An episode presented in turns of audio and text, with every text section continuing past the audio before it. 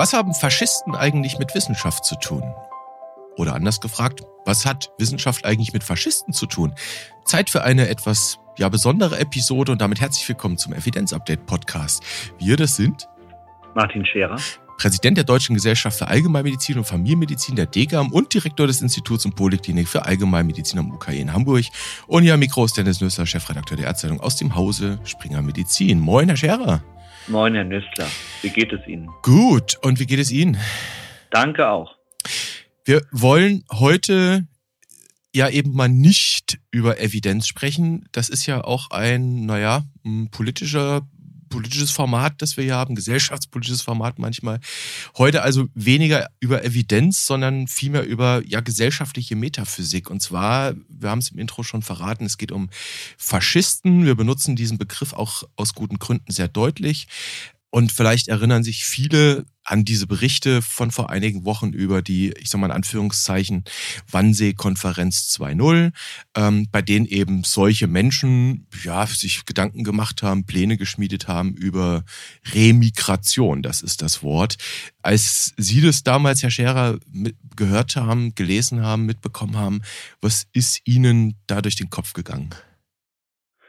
Insgesamt haben wir Entwicklungen in unserem Land, die nicht nur die Degam, sondern viele andere Menschen, die auf die Straße gehen, Sorgen bereiten. Und deshalb haben wir uns auch in einer Stellungnahme dazu geäußert. Wir haben die Stellungnahme genannt Menschenfeindlichkeit, Gift für die Medizin und unser Zusammenleben. Und äh, wir haben uns natürlich Gedanken gemacht vorher. Sollte sich eine wissenschaftliche Fachgesellschaft dazu äußern? Sollte sie sich gegen Rechtsextremismus und Rechtspopulismus äußern und haben das für uns klar bejaht. Ja, warum eigentlich? Also das, das wäre nämlich genau die Frage, ähm, warum äußert sich eine wissenschaftliche Fachgesellschaft zu diesen Themen, die sich eigentlich ähm, mit Dingen in der hausärztlichen Praxis beschäftigt und der Evidenz dahinter. Ist das so eine Art Meinungs-Mainstream, bei dem man dann einfach mitschwimmt? Jetzt mal bös gefragt. Ärztliches Handeln verträgt sich mit keiner Art der Ausgrenzung. Und wir wissen, dass die Medizin im Dritten Reich eine unrühmliche Rolle gespielt hat. Das ist nett Übrigens ausgedrückt. nicht nur die Medizin. Äh, weder die Juristen noch die Pädagogen noch die Kirche und auch nicht die Mediziner haben sich zu Beginn des Dritten Reichs geäußert. Und nicht ohne Grund haben wir ja auch ein Erinnerungsprojekt, über das die Ärztezeitung schon öfter berichtet hat, das, leere das eigentlich nur eine Schlussfolgerung zulässt. Sie heißt nie wieder. Mhm. Wenn wir also wirklich aus der Geschichte lernen wollen, dann müssen wir das auch in die Tat umsetzen. Und zwar jetzt. Und deshalb haben wir uns geäußert. Mhm. Äh, jetzt kann man natürlich sagen, okay, ähm, wir kommen gleich nochmal auf den ärztlichen Aspekt, der da drin steckt, zu sprechen. Da sind wir dann noch ganz schnell beim Genfer Gelöbnis. Dann werden die Sachen etwas klarer. Aber nochmal, wir haben ja aus, aus guten Gründen in der Gesellschaft, sagen wir mal, eine gewisse Arbeitsteilung. Ne? Also wir haben wissenschaftliche Fachgesellschaften, die beschäftigen sich mit wissenschaftlichen Fragestellungen. Wir haben Parteien, ähm, wo politische Willensbildung stattfindet. Wir haben zivilgesellschaftliche Gruppen, die sich mit solchen zivilgesellschaftlichen Themen beschäftigen und alles hängt ja miteinander. Also es ist ja jetzt nicht so, dass jemand nur, der jetzt wissenschaftlich unterwegs ist, nur Wissenschaft macht. Er ist ja auch im Zweifel ähm, ja zivilgesellschaftlich unterwegs. Und würde man nicht eigentlich ganz salopp sagen, ja, klar, man kann sich als Degam-Mitglied auch zivilgesellschaftlich zu diesen Dingen äußern, aber überlasst doch der Degam bitte mal ihre Degam-Dingen, zum Beispiel jetzt mal Leitlinien. Woher kam der Impuls? Weil sich ärztliches Handeln und Wissenschaft in einem normativen Rahmen bewegt. Sie wissen ja, dass ich unter anderem auch Versorgungsforschung betreibe. Und ich weiß nicht, ob es Ihnen bekannt ist, dass die DFG sich vor Jahren schon mal zur Versorgungsforschung geäußert hat. Das ist einige Zeit her, 2010, als sich viele Leute noch fragten, was ist denn Versorgungsforschung eigentlich?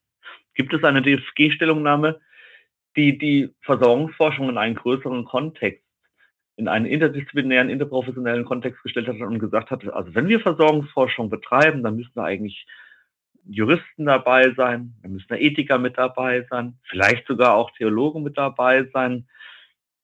Mit anderen Worten, Forschung bewegt sich in einem normativen Kontext. Ich weiß nicht, Herr Nössler, wie viel Ausgaben wir jetzt gemacht haben, wie viel Evidenz-Updates sind es? Über 150? Ich weiß es nicht. 121. Wow, gefühlt also über 150. Genau. Ja. Und ähm, da haben wir unzählige Studien durchgesprochen und dabei überlegt, äh, welcher diagnostischer therapeutischer Ansatz hilft jetzt. Mhm. Und da sind wir immer von dem Grundsatz ausgegangen, wir wollen Wissenschaft betreiben und Medizin betreiben, die allen hilft, ohne eine Vorabselektion. Wenn es Case-Finding-Algorithmen gibt, dann sind die nachgelagert hinter der normativen Barriere. Dann geht es um so Fragen wie, wem hilft welche Behandlung besonders, welche persönlichen oder personenbezogenen Charakteristika muss man berücksichtigen bei Case-Finding-Algorithmen. Das sind alles Selektionsverfahren, für die es dann auch jeweils wissenschaftliche Begründungen gibt. Aber worauf ich hinaus will, der normative Kontext, in dem wir Studien durchgesprochen haben und das auch hoffentlich weiterhin machen in unserem Evidenz-Update. Wir machen Wissenschaft und Medizin, die allen Menschen zugutekommt, ohne jene Vorabausgrenzung. Und das, man kann keine Wissenschaft betreiben ohne ethische Prinzipien. Deshalb gibt es auch immer einen Ethikantrag. Und ohne dass man auf einem festen normativen Fundament steht. Und genauso kann man auch nicht Arzt sein oder Ärztin sein, ohne Grundsätze der Menschlichkeit oder des Humanismus verinnerlicht zu haben und ohne davon auszugehen, meine Tür, meine Praxistür ist allen offen. Mhm. Egal welche Hautfarbe, egal welche religiöse Ausrichtung, egal wo er oder sie herkommt. Hm. Ich, ich will auf das Ärztliche später nochmal zurückkommen. Ich möchte gerne nochmal tatsächlich in der, um das mal zu trennen, äh, den ärztlichen Beruf von dem Beruf der Wissenschaftlerin und des Wissenschaftlers, nochmal speziell in das Wissenschaftliche äh, hineinschauen. Sie haben jetzt schon äh, Sie haben eine DFG-Stellungnahme erwähnt zum Thema Versorgungsforschung. Herr Scherer, wo packen wir die hin? In die Show Notes. In die Show Notes. Nochmal ganz grundsätzlich gefragt, kann man sich bei diesem Thema über das Versprechen, was ein sehr fundamentales oder eine sehr fundamentale, ich hätte jetzt fast gesagt Fragestellung. Im Prinzip muss man ja sagen, es geht hier gar nicht um eine Fragestellung, es geht darum, offensichtlichen Unfug von sich zu weisen. Bedeutet es zwangsläufig auch Richtung Wissenschaft, man kann sich nicht nicht verhalten ähm, oder anders gesagt, nein, es ist egal, was man tut beruflich, man muss sich verhalten. Das würde ich so unterschreiben, Herr Nüssler. Mhm. Und deshalb haben wir uns auch geäußert. Es ist ein Ruf nach innen und nach außen.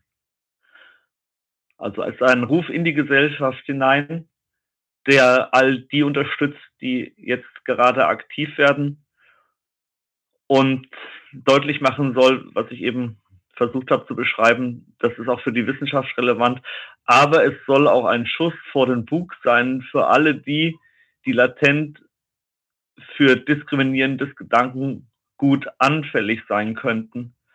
Und dass da deutlich wird mit Degam-Gedankengut, mit Degam-Werten, mit den Grundwerten der allgemeinmedizinischen Wissenschaft und des allgemeinmedizinischen Handelns ist das nicht vereinbar. Mhm. Das ist etwas, was mir und uns persönlich wichtig ist. Und ähm, dazu gibt es keine Vorabselektion wie gesagt, Herr Nüsser, ich habe eben damit angefangen, dass ich gesagt habe, weder die Juristen, noch die Pädagogen, noch die Kirche, noch die Medizin hat sich zu Beginn des Dritten Reiches lautstark geäußert. Hm. Dann ist das quasi jetzt das Gelebte, wenn man so will, während den Anfängen. Ähm, lassen Sie es doch ganz kurz so ein bisschen in der Wissenschaftstheorie auch bleiben. Ähm, Sie haben es, meine ich, schon angedeutet, dass das Wissenschaft, und das, ich meine, das ist auch tatsächlich nicht nur in den Wissenschaftsgesetzen der Länder, sondern letztlich auch in unserer Verfassung angelegt, äh, dass Wissenschaft ein hohes Maß an Freiheit braucht. Das wird auch ähm, quasi in der Wissenschaftsverfassung, also in der inneren Verfasstheit so gelebt. Ähm, wir brauchen ein freiheitliches Fundament. Sehen Sie dieses freiheitliche Fundament der Wissenschaft durch diese Umtriebe, die es da jetzt gibt, äh, radikal gefährdet? Zumindest ist die Selbstverständlichkeit gefährdet, dass wir uns auf dieses Fundament verlassen können. Die letzten Jahrzehnte erschien eben dieses Fundament als ein Selbstläufer zu sein. Wir müssen jetzt schmerzhaft erkennen, es ist kein Selbstläufer. Man muss was dafür tun, man muss dafür kämpfen. Müssen wir es umdrehen vielleicht, weil es gibt ja auch gerade in wissenschaftlichen Institutionen jetzt durchaus Ereignisse in den letzten Wochen, die, naja, ich sag mal, mindestens denkwürdig sind. Zur Wissenschaftsfreiheit gehört ja letztlich auch ein Stück weit Meinungsfreiheit. Und wenn man sich jetzt anschaut, was da eben auch passiert ist in einzelnen Vorlesungen, insbesondere in Berlin, ähm, das werden die meisten auch wahrscheinlich in der Berichterstattung mitbekommen haben, dann könnte man ja geneigt sein zu sagen, naja, auch Bullshit gehört zur Meinungs-, ergo auch zur Wissenschaftsfreiheit. Ich nenne es jetzt einfach mal Bullshit. Ähm, dann ist ja die Frage, wer bestimmt diese Grenzen, wann diese Freiheit überschritten ist. Antisemitismus würde niemand sagen, ist Wissenschaftsfreiheit. Antisemitismus ist etwas Verbotenes. Korrekt. Die Grenzen sind durch unsere Verfassung gesetzt. Und dementsprechend findet man die Grenzen der Freiheit, indem man überprüft, ob die Meinungen, die da geäußert werden, Sie haben völlig recht, Meinungsfreiheit ist ein hohes Gut, muss es auch bleiben, indem man überprüft, ob die Meinungen, die da geäußert werden, mit den Grundsätzen der Verfassung übereinstimmen. Das ist ein mühseliges Geschäft, und muss immer wieder gemacht werden. Mhm. Aber genau das ist eben die Arbeit, die mit dem Erhalt der Demokratie zu tun hat. Mhm. Und wer hat behauptet, dass Demokratieerhalt keine Arbeit sei? Und auf der anderen Seite, wer hat behauptet, dass Hass eine Meinung sein dürfte? Ich sehe Sie nicken, Herr Scherer. Ja, das wissen viele nicht, dass wir uns bei der Podcastaufnahme sehen können. Genau, und nicken kann man nicht hören, sofern die Gelenke und der Rest am Hals in Ordnung sind. Äh, also, schauen wir noch mal so ein bisschen in ja, die ärztliche Profession hinein. Sie haben es hier und da eben schon angesprochen. Wir hatten schon das Stichwort ja, Genfer Gelöbnis. Und eigentlich, jetzt kommt wieder der Nösler, der eigentlich nur rezitiert und wiederholt. Vielleicht nochmal eine ganz klipp und klare äh, Antwort auf die Frage, Herr Scherer. Dürfen und können Gesundheitsberufe, und ich benutze mal tatsächlich diesen Begriff als Gattungs-, als übergreifenden Begriff, ähm, dürfen Gesundheitsberufe eigentlich Faschisten sein? In meiner Vorstellung nicht. In der Vorstellung der Degam auch nicht. Und deshalb, ich habe es eingangs schon erwähnt, haben wir auch das Erinnerungsprojekt, das uns alle immer wieder dazu animieren soll, darauf zu achten, dass wir keinerlei Ausgrenzung betreiben und die Ausgrenzung schon in ihren Anfängen erkennen und auch bekämpfen. Im Grunde genommen ist das die Quintessenz der, der Erinnerungsarbeit der Degam, ähm, dass wir unsere Praxen offen halten, dass wir unsere Herzen auch offen halten und dass eigentlich alles sich verbietet, was wieder die Menschlichkeit ist. Und ich muss Ihnen auch sagen, Herr Nüssler, ich habe das so nicht kommen sehen. Mhm. Diese Tendenzen in unserer Gesellschaft, die gibt es nicht erst seit gestern. Und es wird seit vielen Jahren davor gewarnt. Aber als ich 2019 in Erlangen zum ersten Mal zum Dingam-Präsidenten gewählt wurde und dann da ein neues Präsidium an den Start gegangen ist, da hatten wir die üblichen Themen, die üblichen evidenzbasierten Themen. Dass wir mal einen Podcast machen zur freiheitlich-demokratischen Grundordnung, das habe ich so nicht kommen sehen.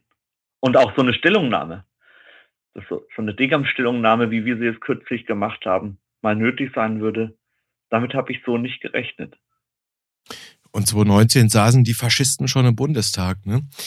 Sie haben in der Degam-Stellungnahme haben sie den, den, den sechsten Satz aus dem Genfer Gelöbnis zitiert, nämlich ich werde nicht zulassen, dass Erwägung von Alter, Krankheit, Behinderung, Glaube, ethischer Herkunft, Geschlecht, Staatsangehörigkeit, politischer Zugehörigkeit, sexuelle Orientierung, Rasse, sozialer Stellung etc. zwischen meine Pflichten und meine Patientin oder meinen Patienten treten. Und wenn man noch weiter hochgeht in das ärztliche Gelöbnis, dann ist es eigentlich schon der erste Satz, der sagt, als Mitglied der ärztlichen Profession gelobe ich feierlich mein Leben in den Dienst der Menschlichkeit zu stellen. Und an, an weiterer Stelle heißt es, ich werde den höchsten Respekt vor menschlichem Leben wahren. Und da steht nicht vor deutschem Leben oder anderem. Müsste man nicht jetzt mal ganz deutlich Sie, Sie sagen, mh, hm, nein, so ein Gedankengut, so ein Handeln, das ist nicht vereinbar mit den Werten der Degam. Dann ist es aber eigentlich auch nicht vereinbar äh, mit generell den ärztlichen Werten. Müsste man solche Menschen nicht aus dem Beruf rausschmeißen? Herr Nüssler, Sie sagen solche Menschen. Das müssen wir selber aufpassen, dass man nicht plötzlich eine, eine Gruppe von Menschen in irgendeinen Topf werfen. Man muss sich dann mit jeder einzelnen Äußerung befassen. Das ist ein sehr mühsames Geschäft. Aber deshalb gehen wir damit an die Öffentlichkeit, deshalb machen wir solche Stellungnahmen, um den Rahmen vorzugeben dessen, was geht und was nicht geht.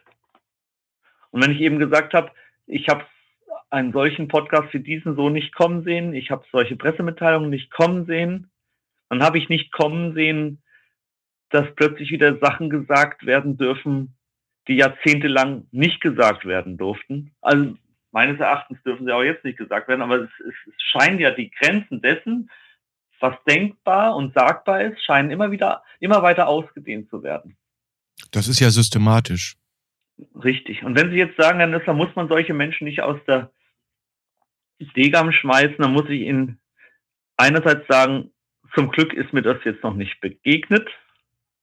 Hoffentlich wird mir das jetzt auch nicht begegnen und sollte es vorkommen, dann müssen wir uns mit diesen Äußerungen befassen und dann konsequent damit umgehen. Sie haben natürlich recht, Herr Scherer. So, solche Menschen ist auch schon wieder eine Sprache, die Kategorien schafft. Und das klare Motiv am Rassismus ist ja zu kategorisieren. Und dann muss man ehrlicherweise auch sagen, wäre den Anfängen bedeutet nicht nur, ähm, dass man erkennt, was kommt, sondern dass man auch mitkriegt, wie ein das selbst verändert was da passiert. Ne? Und der Begriff solche Menschen ist dann ja schon Ausdruck von Obacht da passiert auch was im eigenen Kopf. Ähm, aber machen wir es nochmal konkret. Also Sie sind ja nicht nur Degam-Präsident und ich denke, ich habe die Satzung jetzt nicht in- und auswendig im Kopf, aber im Mitgliedsausschuss wird da ja auch nicht diktatorisch per Ordre de Mufti entschieden. Dafür gibt es Gremien, die das zu machen haben und sicherlich ganz harte Grenzen. Sie sind ja aber auch äh, Vorgesetzter. Sie sind ja im weitesten Sinne Vertreter einer Dienstgeberin als Institutsdirektor und haben ja dort auch einige Mitarbeiter. Jetzt unterstellen wir mal, dass Sie eigentlich ein total feines Kollektiv haben, das auch unverdächtig ist, dieser Dinge. Aber mal ganz grundsätzlich, sehr theoretisch, hypothetisch gefragt, wenn Sie Vorgesetzter oder Arbeitgeber äh, wären und Sie würden feststellen, in Ihrem Kollegium äh, treibt sich eine Person um, die auf so einer Faschistendemo äh, mitläuft und da blöde Sachen rumpöbelt, die zu dem zu den Werten, die Ihr Institut zu verkörpern und zu leben hat, gar nicht passen, dann würden Sie diese Person sicherlich doch versuchen, vor die Tür zu setzen, oder? Also ich kann das für mich sagen, ich würde das tun. Jetzt, da muss man sich mit jedem einzelnen Fall befassen und äh, jede Einrichtung hat ihre Verfahren, äh, wie sie mit sowas umgeht. Muss man genau anschauen, hat er das äh, oder sie das im privaten Kontext gemacht, stand das im beruflichen Zusammenhang. Aber hierfür gibt es, gibt es Verfahren und hierfür hat jede Einrichtung des öffentlichen Rechts ihre Abläufe. An der Stelle, Herr Scherer, darf ich mal einen Practice Pointer machen? Bitte. In Richtung Berufsrecht. Ähm, man könnte ja jetzt, wenn ich Ärztin oder Arzt bin und in meiner Freizeit unterwegs bin, kann man natürlich sagen, alles, was ich da äußere, das ist sehr privat. In dem Moment, und das ist, wäre jetzt vielleicht hier mal so der wohlwollende Practice Point, in dem Moment, wo ich als Ärztin oder Arzt mich zu erkennen gebe, unterliege ich dem Berufsrecht. Bei allem, was ich sage. Und wenn ich mich erkennen gebe als Ärztin oder Arzt und gewisse Dinge sage, die mit ärztlichen Werten nicht zu vereinbaren sind, dann könnte das, das wäre der Practice Pointer, berufsrechtliche Konsequenzen haben. Das ist ein guter Practice Pointer. Und Arzt sein, Ärztin sein ist eine Grundhaltung, die 24-7 gilt. Die gilt nicht nur 9, 9 to 5, sondern 24-7. Und diese Grundhaltung bedeutet, wie das Margot Friedländer, die Holocaust-Überlebende, ähm, in einem Alter von 102 so schön gesagt hat, es gibt kein jüdisches, kein christliches, kein muslimisches Blut, kein deutsches Blut, es gibt nur menschliches Blut. Das ist eine Grundhaltung, ohne die das ärztliche Handeln und die Wissenschaft nicht möglich ist und die, die der Boden ist, auf, auf dem wir uns bewegen. Besseres Schlusswort kann man sich nicht vorstellen, Herr Scherer.